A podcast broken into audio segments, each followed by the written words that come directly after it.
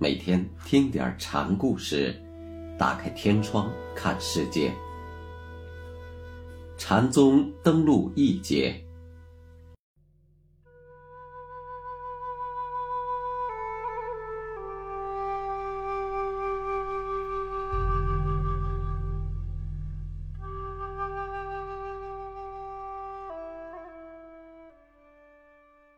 今天给大家讲。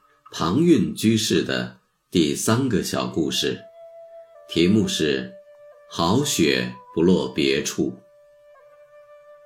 有一次，庞蕴去访问药山禅师。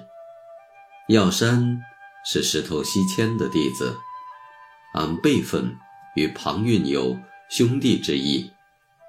参访之后，居士告辞，药山便派了。十名左右的参禅客送庞蕴。时至冬季，天上正飘着雪。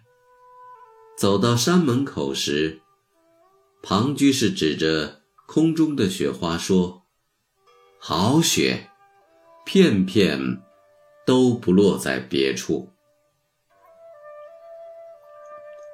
有位姓权的常客接住话茬问。不落在别处，落在什么处？居士抬手就给了全禅客一掌。全不服气，说：“不要草草打人，说出个究竟来。凭什么称禅客？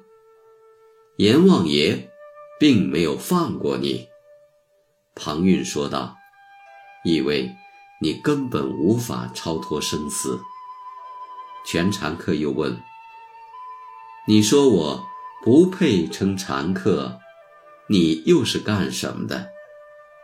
庞蕴又给了全禅客一掌，边打边说：“眼见如盲，口说如哑，看见的、说出的都不是真的，这样的看说，就如同盲哑一样。”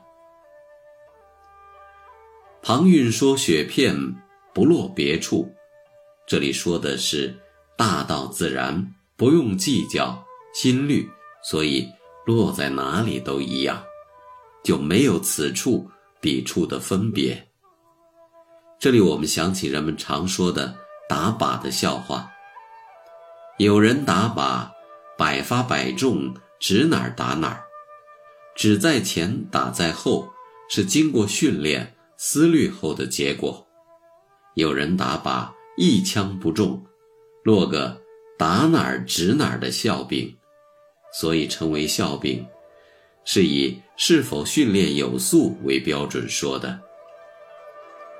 但这是世俗的标准，如果以禅宗的标准看，打哪儿指哪儿，未尝不可以比喻真谛，重与不重。无所鉴别，选择是妄念悉除的佳境，这正是好雪的圣意。